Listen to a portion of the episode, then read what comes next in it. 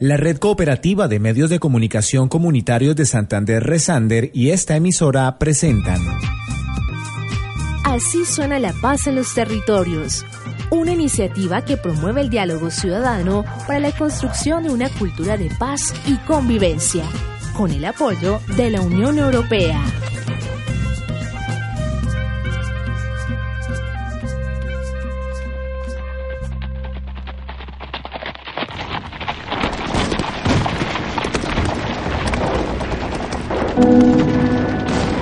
Los orígenes de la violencia en Colombia podemos establecerlos no solamente en los últimos años. La historia pues nos habla desde casi el proceso de independencia.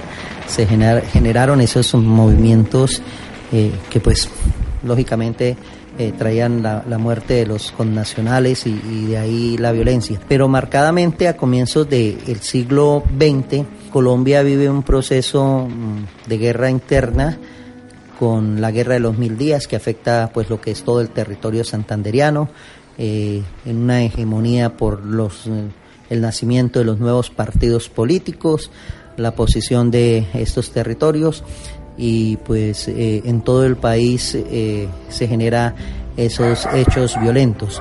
luego podemos hablar de una violencia bipartidista, más o menos desde el año de 1900 45 a aproximadamente al año 1960, eh, que es una violencia que se genera más que todo mm, con los partidos liberal y conservador, con los procesos de los chulavitas y los cachiporros, eh, donde la violencia se generaliza sobre todo en esa posesión de, de, esos dos partidos y son muchas las muertes acaecidas hacia esa mitad del siglo XX. Estamos hablando de más o menos 250 mil, 300 mil colombianos y colombianas que caen víctimas mm, de, de esta violencia. Pero con más fuerza a partir del año 1960 con la persecución de algunas de las guerrillas establecidas en el sur del Torima, en departamentos eh, cercanos también pues a, toda esta zona cafetera. El presidente Guillermo León Valencia mm, ataca estas guerrillas, con lo cual eh, entra a jugar un papel importante Manuel Marulanda Vélez, más conocido como Tiro Fijo, y es quien eh, crea las FARC en el país. Hay que entregarle la tierra al que la necesita y la quiere trabajar por la vía que nos dejen las oligarquías. Vamos a ver cuál es. Si es la vía política o es la otra. Eh, la, la guerrilla pues de mayor eh, tiempo, de mayor permanencia, la más vieja del mundo como se llegó a establecer y pues toda su zona de acción y todo su trabajo lo hicieron por los diferentes eh, eh, por el diferente los territorios colombianos. A partir pues, de esta mm, violencia se vienen generalizando otras, aparecen movimientos insurgentes, eh, ELN, Ejército de Liberación Nacional, hace su aparición en el departamento de Santander, en la vereda Patio Cemento del municipio de Simacota, limítrofe con los municipios de San Vicente de Chucurí y Carmen de Chucurí. Inician eh, estos movimientos donde la consigna era acceder al poder a través de, de las armas. La guerrilla colombiana está inserta en la vida del país desde siempre. Que los medios de comunicación y que el gobierno y otra gente no lo reconozca, pues eso es la manera de pensar de cada uno. Pero nosotros no estamos ni en la ultratumba ni estamos en las selvas inhóspitas, estamos con la gente. La mayoría de los hombres y mujeres del ELN no tienen el fusil encima.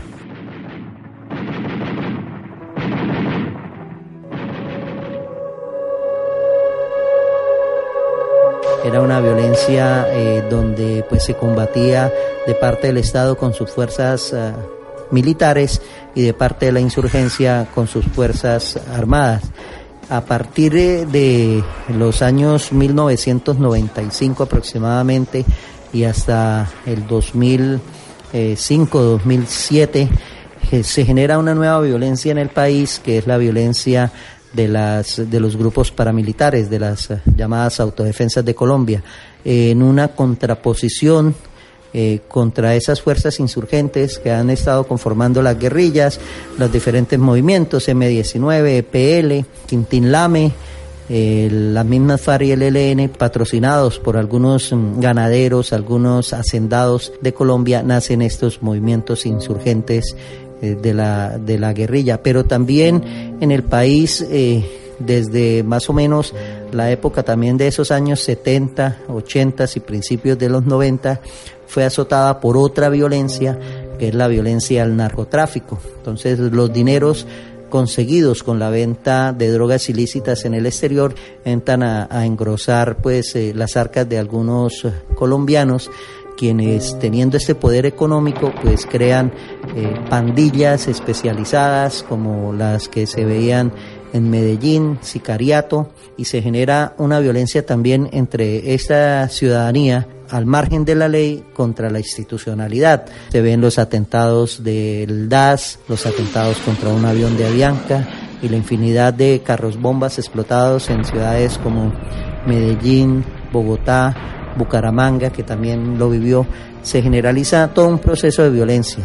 Se calcula que son aproximadamente eh, 3 millones a 3 millones y medio de colombianos los que han fallecido por, por los factores violentos del país desde la década de los años 50 hasta esta década de, del año 2016-2017. Entonces, la población más afectada, eh, sin lugar a dudas, es la población de jóvenes, tanto combatientes de la guerrilla como jóvenes que prestaban servicio militar en las diferentes fuerzas armadas que tiene el país.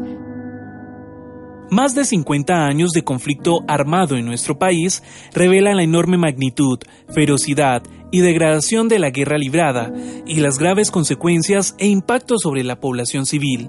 Se trata de una guerra difícil de explicar, no solo por su carácter prolongado y por los diversos motivos y razones que la asisten, sino por la participación cambiante de múltiples actores legales e ilegales, por su extensión geográfica, y por las particularidades que asume en cada región, en el campo y en las ciudades, así como su unión con otras violencias que azotan al país.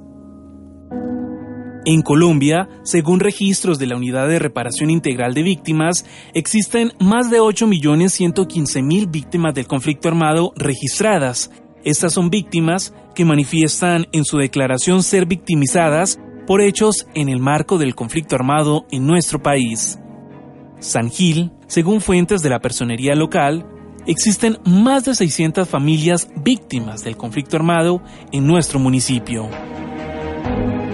En este programa tocaremos también tres enfoques en el reconocimiento a las víctimas. Uno de estos es el autorreconocimiento. Mi nombre es Javier Antonio Mantilla Pulido, soy psicólogo, especialista en pedagogía y soy docente del programa de psicología de la UNAP Extensión Unisangil. Pienso que debemos empezar por, por el autorreconocimiento como víctima. A veces no se da. ¿Y por qué no se da? Porque psicológicamente el ser humano está en un estado de indefensión, pero también está en un estado de exclusión social. Entonces el primer momento más importante es que nos reconozcamos como víctimas y que nos demos cuenta que yo como un sujeto de derechos y como una persona digna merezco ser tratada de una manera adecuada y de una manera respetuosa por esa dignidad misma que tengo, por ese ser sujeto de derechos y yo necesito salir de esa condición de víctima y necesito que mis derechos sean respetados. El reconocimiento del Estado hace parte esencial en la construcción de un nuevo país en paz. Lo que me preocupa a mí es que ojalá el reconocimiento no se dé en un papel porque es que el reconocimiento debe ir acompañado de muchas actividades y de muchas acciones y de mucha inversión. O sea, yo pienso que no podemos desconocer que una transformación y que yo incluya a mil, dos mil, tres mil, cinco mil ciudadanos a una nueva vida porque han sido víctimas de un conflicto o diez mil o veinte mil o cincuenta mil personas y empecemos a darle un montón de garantías, empecemos a mm, restituirle y transformarle y cambiarle otra vez la vida que han llevado para que vuelvan a creer, para que vuelvan a tener esperanzas, para que vuelvan a surgir y para que vuelvan a ser sujetos de esos sujetos de derecho que deben ser. Entonces el Estado tiene que asumir un papel no solamente en la ley y en la norma, ni en los escritos o en los textos, sino también tiene que hacer un papel presupuestal.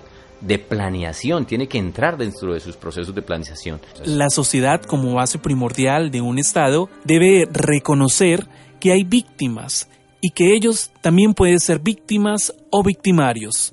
Mire, nosotros no, no deberíamos estar hablando de que la sociedad debería reconocerlo porque ese, ese es un hecho que se debiera dar.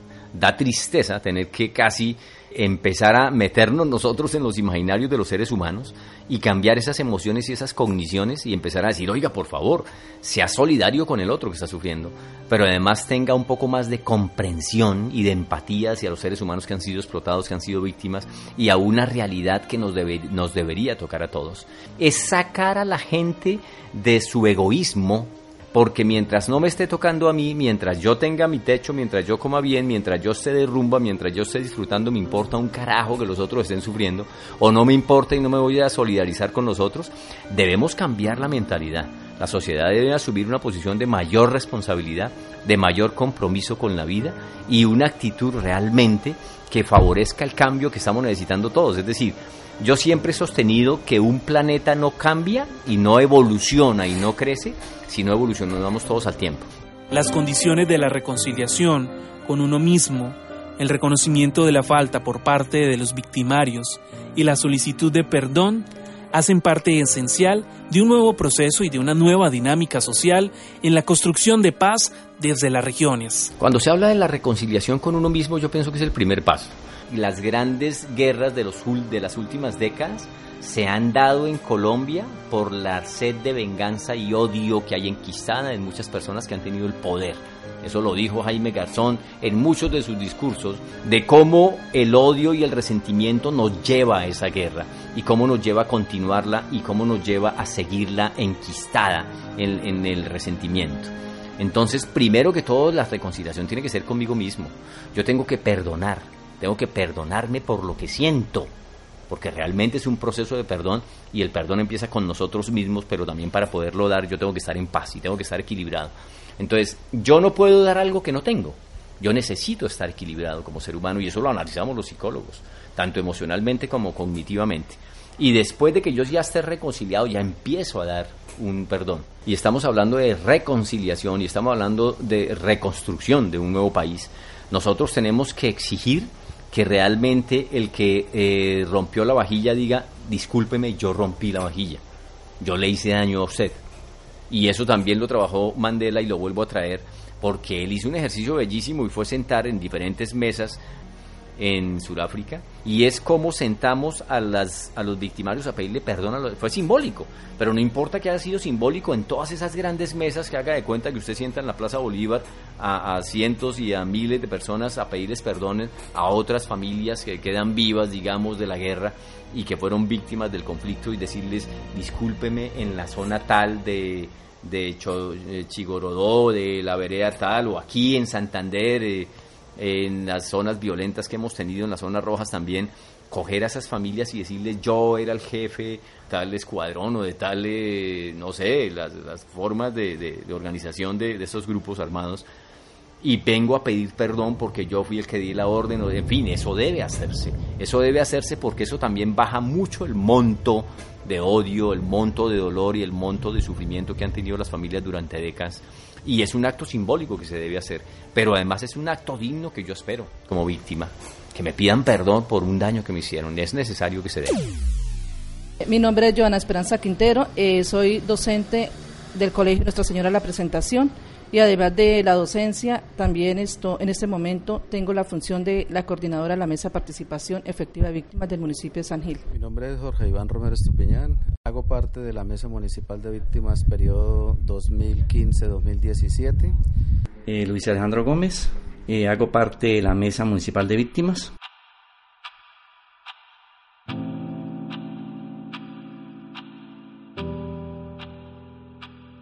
El perdonar no es olvidar. El perdonar no es eh, dejar a un lado todo lo que se vio, porque igual que cuando uno sufre una, tiene una herida, de pronto le queda la cicatriz y uno se acuerda, viendo la cicatriz, se acuerda del hecho. Se acuerda que sintió dolor, se acuerda que sangró, se acuerda que, que en ese momento pues se sufrió mucho, pero ya de pronto el pensar en ese hecho pues no causa tanto daño, ¿no? Pero olvidar no. Y más cuando eh, digamos, los victimarios no sienten ese o no, o no solicitan ese, ese perdón o ese... Eh, entonces uno se siente que está a medias, porque yo creo que uno puede, digamos, perdonar cuando la otra persona pide el perdón, cuando la otra persona también necesita ese perdón, pero si esa, esa, ese grupo no lo solicita, pues entonces uno cree que, que es esa media. Si uno no puede perdonar a alguien que no, no le dice a uno, perdóneme, uno no puede perdonar a alguien que, que no solicita ese perdón. Entonces yo creo que ahí sí, por mi parte, digo que, que es necesario, es necesario que los victimarios también lo soliciten y que, pues para también bienestar de ellos, porque ellos también en ese momento también se, se yo creo que sufren, porque he visto y he convivido con gente que fueron victimarios y, y no se da cuenta de que ellos, eh, muchos de ellos esto, estaban era obligados a hacer algo, obligados a, a torturar, obligados por, por un comandante o por una persona que, que era el que recibía las órdenes también de otro, de otro, de otro estado, por otras, por otras personas. Entonces, ellos también son partes, ellas también son víctimas, víctimas de ese, de esas personas. Entonces, cuando ellos ya soliciten ese perdón, yo creo que ahí es donde viene la, la reconciliación, como parte de esa, de ese perdón que ellos piden. Estamos en ese proceso. Pienso que como todo no es fácil. Hay que hacer como ese, ese proceso para poder llegar a encontrar primero la verdad, que es lo que buscamos, qué fue lo que pasó, por qué pasó esa situación o ese hecho victimizante. En este caso, eh, mi hecho victimizante es homicidio, entonces, ¿qué pasó? ¿Por qué lo mataron? ¿Por qué no se le respetó la vida? Y yo pienso que, que más adelante podré decir he perdonado, pero por el momento no, no, no siento ese, ese perdón todavía. No estoy preparada. Al final de cuentas, he asistido en procesos en la Fiscalía en Bucaramanga, donde me he encontrado nuevamente con ellos cara a cara y lo único que dicen ellos es, nos equivocamos, nos equivocamos. Yo les digo, reconozcan de que realmente ustedes hicieron un daño no lo han querido reconocer, simplemente dicen nos equivocamos. Duré un tiempo con un rencor, pero desafortunadamente ese rencor me estaba causando más problemas. Aprendí a perdonar y me he dado cuenta en todo este proceso que lo mejor es eso, tratar de perdonar aunque no se olvida. Uno nunca va a olvidar el daño que le causaron al núcleo familiar, a uno como persona, en el momento en que hablamos de perdón, la gente a veces confunde el olvido con el perdón. Hay que tener en claro algo. El perdonar es un acto de sabiduría, pero también de profundidad y de madurez humana que me lleva a reconciliarme conmigo mismo, pero también a reconciliarme con los seres humanos que me han hecho daño. Nunca se olvida, cuando nosotros hablamos de olvido, nosotros seres humanos somos seres humanos que tenemos una cognición y una emoción. Hay memorias emocionales, pero también hay memorias cognitivas. El pensamiento siempre va a guardar. Nunca se va a olvidar. El éxito está en recordar sin el monto de odio y de dolor. Mire que es distinto. Los seres humanos que sienten odio, los seres humanos que tienen resentimiento son personas con problemas de colon son problemas que, fácilmente llevan a su cuerpo a descomponer muchas células hacia el cáncer. Es decir, hay muchos elementos de mi cuerpo biológico y de mi cuerpo físico que se va a ver enfermado por mí mismo. ¿Por qué? Porque lo que yo siento y lo que yo pienso. O sea, nosotros somos un cuerpo integral que, que siempre está muy relacionado y unos elementos van a afectar a otros. Si mis pensamientos y mis emociones se enferman mi cuerpo físico. Entonces, mire que hay ganancia por todas partes. Hay una ganancia para mi salud mental, pero también para mi salud física pero también hay una ganancia. Si yo como padre víctima perdono a mi victimario, hay una ganancia de que mis hijos aprendan una nueva lección. Colombia durante mucho tiempo ha sido un país que ha vivido los flagelos de la guerra y la violencia. Pero ¿será que esta violencia en Colombia es una lucha únicamente entre el Estado y la subversión? Los invitamos a que nos escriban a través de nuestras redes sociales, en Facebook La Cometa Emisora Comunitaria de San Gil, en Twitter arroba la cometa 1072 FM y en nuestra página web www.lacometaradio.com, en donde también encuentran estos programas en diferido. Escuche en el próximo capítulo de El Carretel, en la franja Ser o no ser víctima, como el Estado colombiano caracterizó a las víctimas según su hecho victimizante. La Red Cooperativa de Medios de Comunicación Comunitarios de Santander Resander y esta emisora presentaron Así suena la paz en los territorios, una iniciativa que promueve el diálogo ciudadano para la construcción de una cultura de paz y convivencia, con el apoyo de la Unión Europea.